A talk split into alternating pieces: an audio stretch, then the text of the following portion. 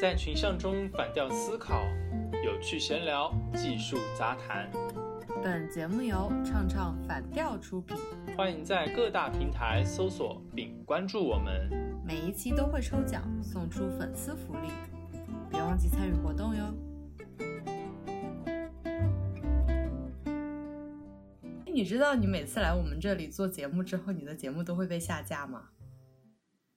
是吗？那到底是话题的问题呢，还是我的问题呢？真是令人感觉到疑问呢。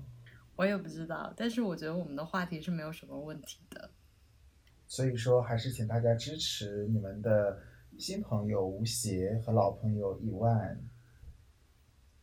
我相信这一期一定不会被下架的，因为我们要聊的就是关于红包的事儿。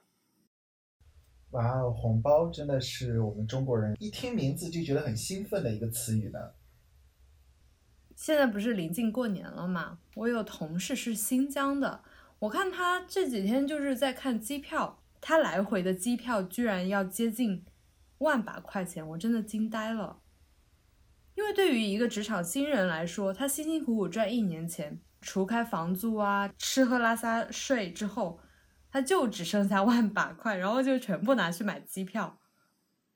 因为根据中国的有关机构的调查呢，应届生的平均的薪资呢，可能是只有六千元到八千元之间，而且还是在一线城市，就按八千元税前算好了。那么他发到手呢，可能是六千多块钱，房租呢除掉两千，吃饭呢除掉两千，那么再加加买衣服啊啊，偶尔跟同学朋友社交之类的，可能一个月是月光，或者是每个月也只能存下一两千块钱。所以，就像你刚刚讲的，可能是来回的机票就已经花光了他接近一年的存款。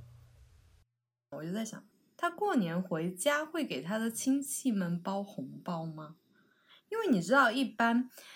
毕业生，然后你工作的话，回去亲戚们都会说啊，现在有工作了，嗯，新年快乐呀。但是他新年快乐的潜台词就是有没有红包给我的孩子呀？首先要衡量一下这个亲戚的概念是什么。我们说亲戚，它现在变成了一个中性词汇啊，因为亲戚关系现在基本上出现在新闻里，往往是以负面居多。比如说亲戚找你家借钱不还，啊，亲戚找你家办事，这个亲戚我们应该定义为父父母啊，爷爷奶奶、外公外婆，或者是关系非常好的这种舅舅、姑姑啊，这个叔叔伯伯和这个阿姨，其他的亲戚。我觉得都不能算在内了。比如说，呃，你的婶婶的这个家的亲戚的孩子，那显然就已经跟你不再是密切的关系了。我觉得这一点我们还是得先明确一下啊，不然的话，你论亲戚的话，这个三姑六婆啊，这个会很多很多的有关系的亲戚存在。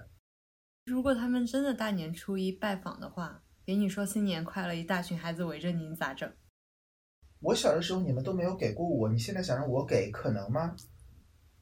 嗯，果然很有吴邪的风格，对吧？是不是？你还记得你第一年工作的时候，你给了多少钱给父母长辈吗？我好像第一年工作的时候什么都没有给，除了给了我，呃，外公外婆每个人五百块钱之外，我爸妈是没有给的。第一年其实事实上第一年还是他们在接济我啊，因为第一年的时候，当时工作单位离家里还是有点距离，要租房。然后收入也比较低，那么所以基本上第一年还是属于他们是要是要给我，只是后面到了呃工作到第一年快结束第二年的时候，象征性的把我之前买的一个 iPad mini 啊，把它送给了我爸爸，让我爸爸去用这个 iPad mini，但是前提是我已经自己买了一个更新的 iPad，所以就是旧的 iPad 呢没有选择挂在。这个淘宝二手当时还不叫闲鱼，啊，好像已经叫闲鱼了，反正是几年前的事情，啊，选择了给了我爸爸，因为那个 iPad 它也是功能良好，只是它没有那么先进了而已，啊。啊，它适合长辈看电视啊使用。对，适合长辈看电视啊之类使用。但是从我大概工作第三年开始，啊，不准确的来讲，就是除了过年之外啊，每年的父亲节和母亲节这两个节日，大概从我大学的时候开始。啊，我就会给父母买礼物了。有的时候可能是一条丝巾啊，有的时候可能是是给妈妈的一件裙子、一个首饰，当然比较便宜的那种首饰。那么给给爸爸妈妈，可能买一个新的剃须刀啊，一双跑步鞋，这是呃工作比较早的时候。那现在呢，因为工作了也有个四五年了，所以就也出手比较大方啊，大方要打个引号。比如说今年我就给我妈妈买了一台全新的手机，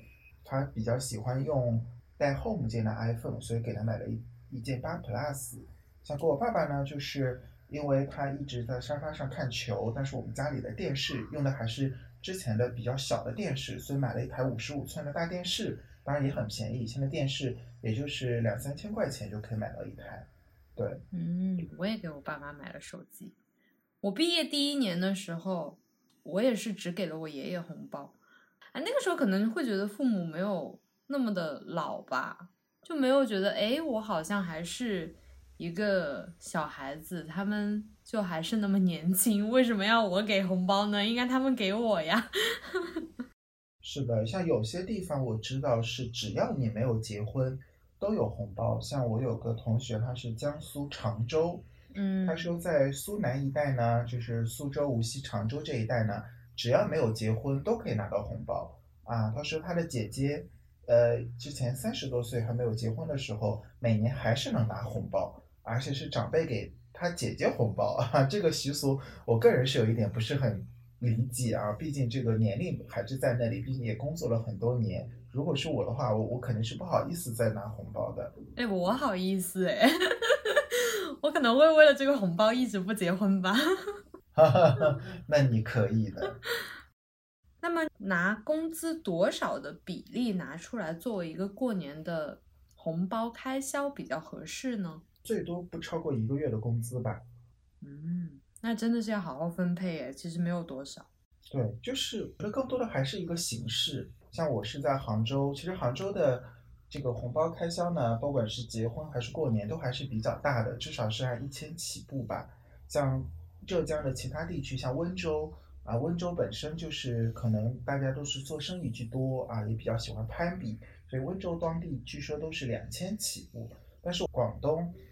给红包都是以祝福为主，比如说里面可能是一百五十，甚至可能更少的这个数目。但是呢，就是红包会用比较好看的红包壳包上，然后给到不管是给长辈还是给晚辈，都是比较好的一个祝福。这种形式比江浙这边给大额的红包，然后或者是比拼谁家给的多，谁家给的少，要好多了。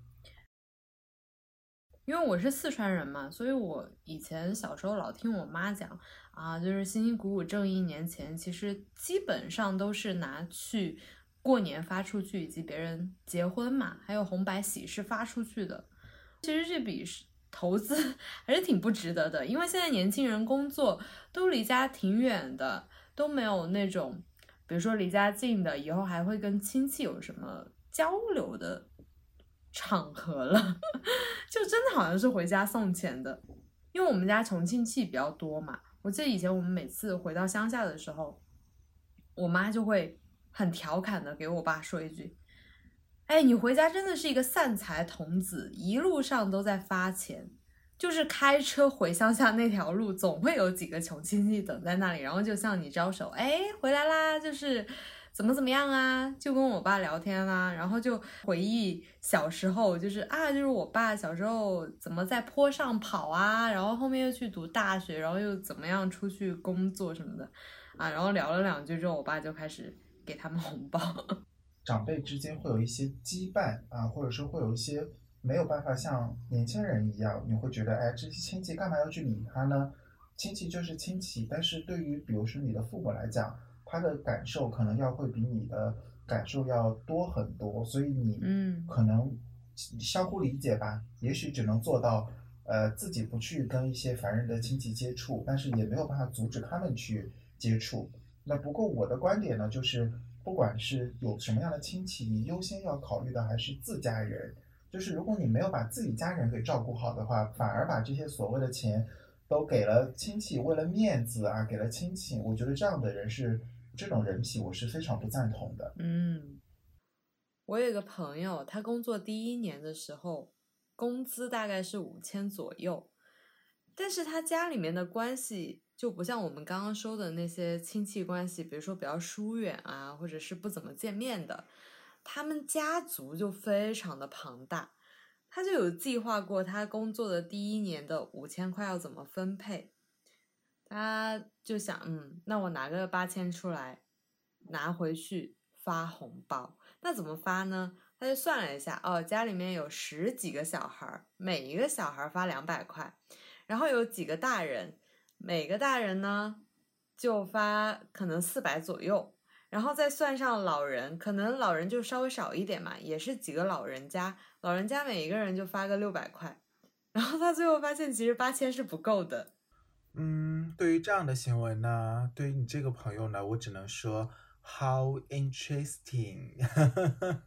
他开心就好了。既然他自己觉得他愿意呃去完成这个行行为啊，我们作为外人也不好说什么，我只能说我不会这么做。可能我第一眼呢会觉得很搞笑，他这是要面子，但是指不定人家就是真的关系很好呢。啊，可能人家就是根本就并不是需要工资来呃维持自己的生活，也可能他的父母本身就条件比较好，他可以就是开心就好。对于这种事情，还是要回到一个根本原则，就是开心又好。要么你就是不要去花这个钱，要么你花这个钱呢就花的舒服。不要就是你又花了钱又觉得不舒服，那我觉得是最亏的。就是你又没有钱又没有一个好的心情，那这样是没有什么意义的。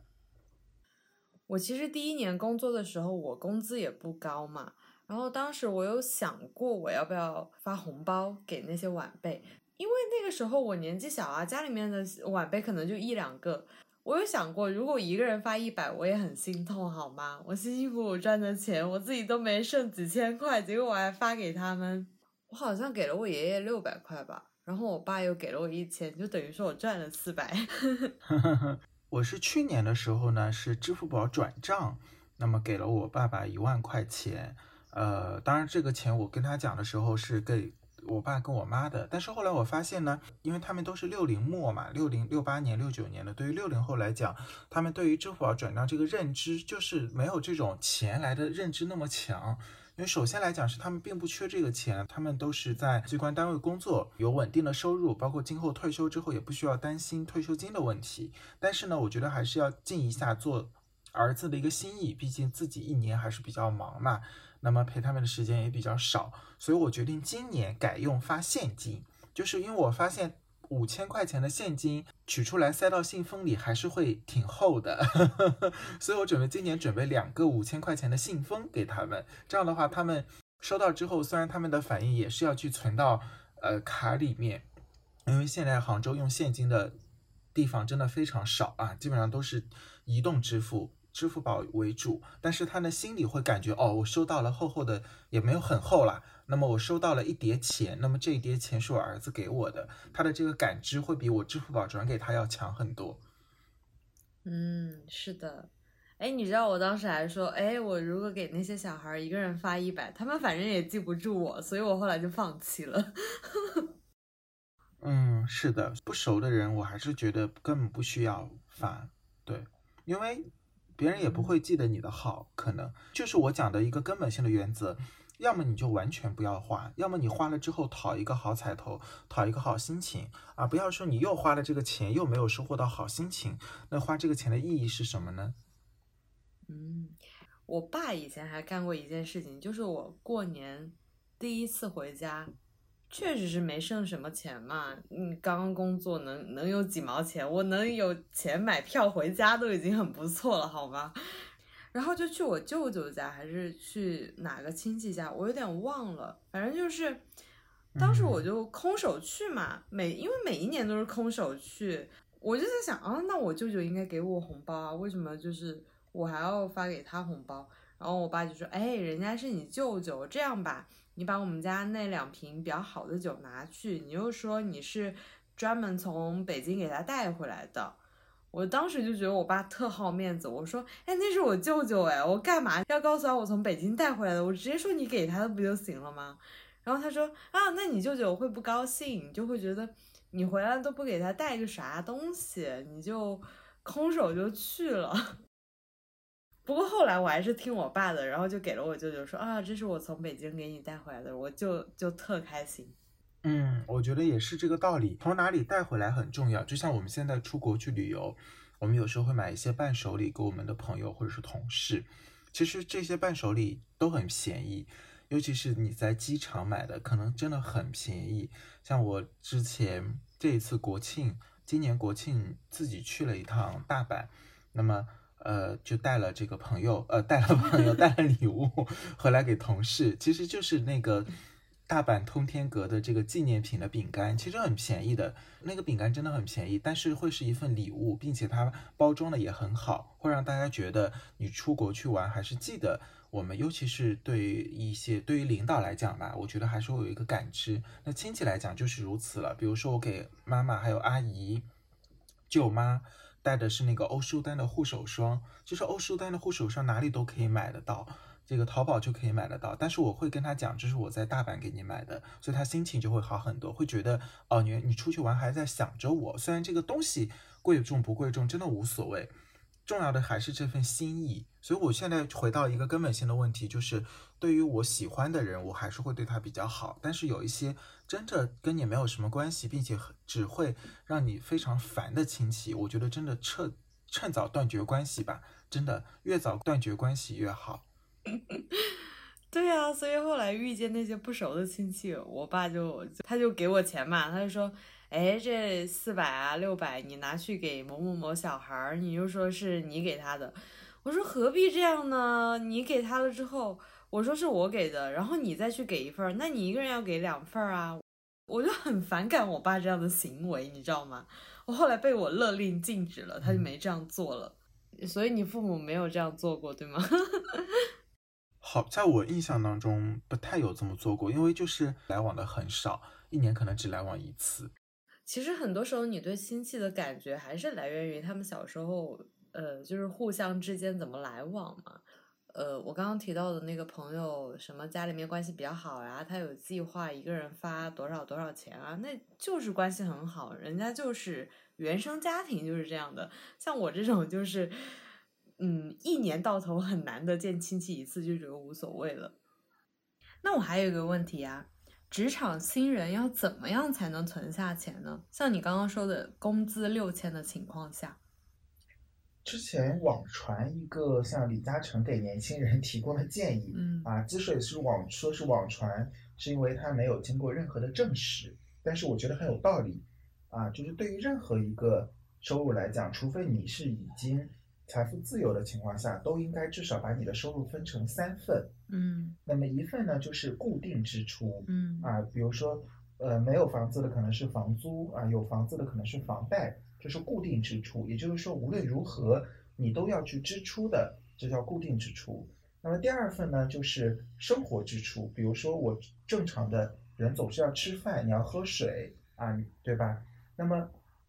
第三份呢，就是说。强制储蓄，嗯，就无论如何每个月要进行一定的强制储蓄，最好呢是把它打入到一个类似于定期的 这样的账户里面，这样你就可能不会想着去动这笔钱，对吧？嗯，那么也有可能呢是呃一另外一张卡，那么现在呢是因为有一些活期理财，比如说实在不行的有余额宝啊，有些银行有这种活期理财，它的利率可能非常低，但是呢也已经外利率怎么着有百分之二、百分之三。那么相当于你每放一万块的话，一天有个呃八角钱左右还是有的。那么起码这样下来，一个月下来，你这个两杯奶茶钱或者一杯奶茶钱还是有了的，对吧？嗯，平时少喝点喜茶。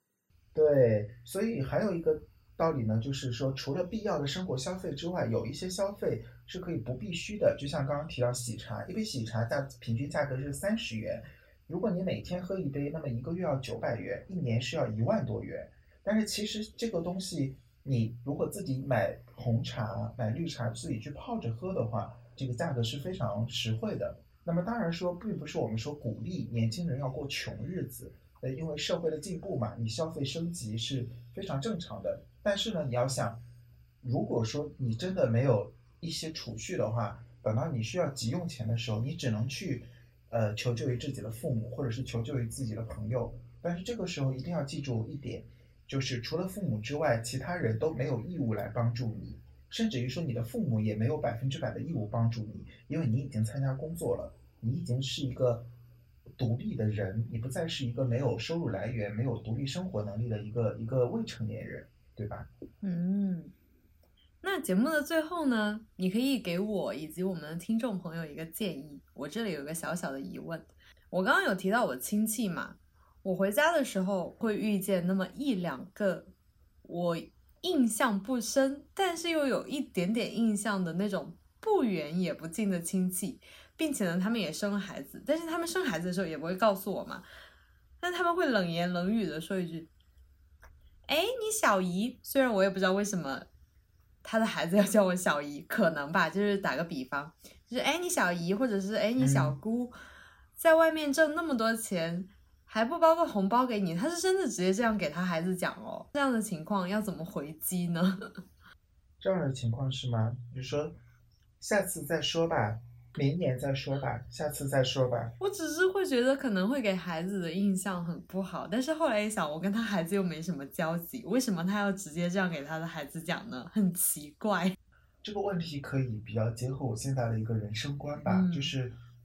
人年纪越大呢，首先越要知道管好自己的重要性。那这个管好自己有两层含义，一个呢是要保护好自己，因为你看社会上经常会有这样那样的一些问题的存在，对吧？那第二个管好自己呢，就是说，呃，不要总是去对别人多管闲事啊，也不要去总是掺和别人的事情。那其实这里面还有一个延伸出来的一个第三层含义，就是我不需要去讨好跟我无关的人。不管是亲戚也好，还是说你工作中的同事也好，或者是领导也好，那前段时间《奇葩说》里面一个很有趣的论点说，不要把领导当朋友，领导更不会把你当朋友啊。比如说你冲到办公室去跟领导讲说，领导我想跟你做朋友，领导会说你不配，是的，是吧？所以我觉得亲戚也是这样子的。这里面还有一层很难以说的问题，就在我们中国的亲情观里面。就是会有一种，哎，你怎么能这么跟长辈说话呢？或者说，你可以，呃，不理这些亲戚，但是你的爸妈总有，你的爸妈接触这些人的原因是，这些人的机会和时间是要高于你的。那么，为了不让自己的爸妈难看，有的时候一些面子上的行为还是要去做一做。但是，我想这个时候就是回到我前面讲到的一个根本观点，就是自己家人要达成一致。嗯。不管是你还是你的父母，我觉得都不能说为了面子而损害自己的利益，这个是我最不喜欢的一种人生观。对，嗯，一般这个时候我爸就会帮我挡一下，就说他哪里挣那么多钱啊，都是给房东打工。北京和广州房租那么贵，就是一个能够挡住这些事情的父母呢，我觉得还是很重要的。嗯，那么今天过去呢，还有大概十多天呢，我们。二零二零年的除夕就已经到来了，我们即将迎来鼠年。最后呢，希望大家能够开开心心的回家过年，和自己的家人好好的团聚。对于一些烦人的、扰人的亲戚朋友呢，能不理就不理啊。毕竟你也要记住一句话：这个日子呢是过给自己的，不要为了面子而伤害到自己，或者说跟自己很亲密的人的权益，这是非常不值得的。谢谢大家。我是吴邪，嗯，一定要理智给红包哦，谢谢吴邪，我是一万，我们下次见，拜拜。好，我们下次见，拜拜。